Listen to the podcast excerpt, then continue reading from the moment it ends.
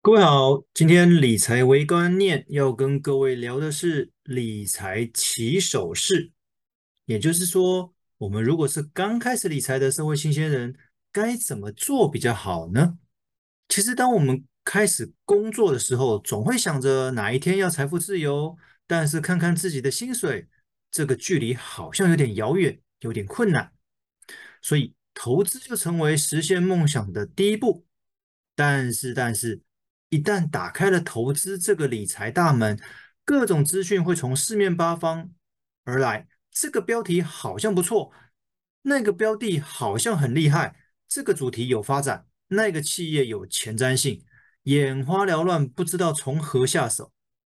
有些胆子大的，眼睛一闭，资金就这样子丢进去，也可能是放水流。所以有哪几点要注意呢？四点。第一点，要检视自己的财务状况。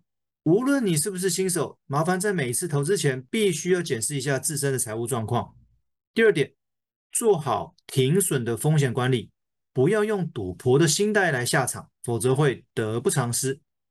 第三点，要充实自己的金融知识，多一些学习，了解一下市场的概况。第四点，建议找专业的理财顾问咨询分析。透过这四点，有机会帮助大家开通理财大门的第一步。无论你是新手老手，用正确的心态投资，才是前往财富自由正确的起手式。以上资料来源：台湾理财顾问认证协会 （FPAT）。希望今天的分享各位会喜欢，谢谢。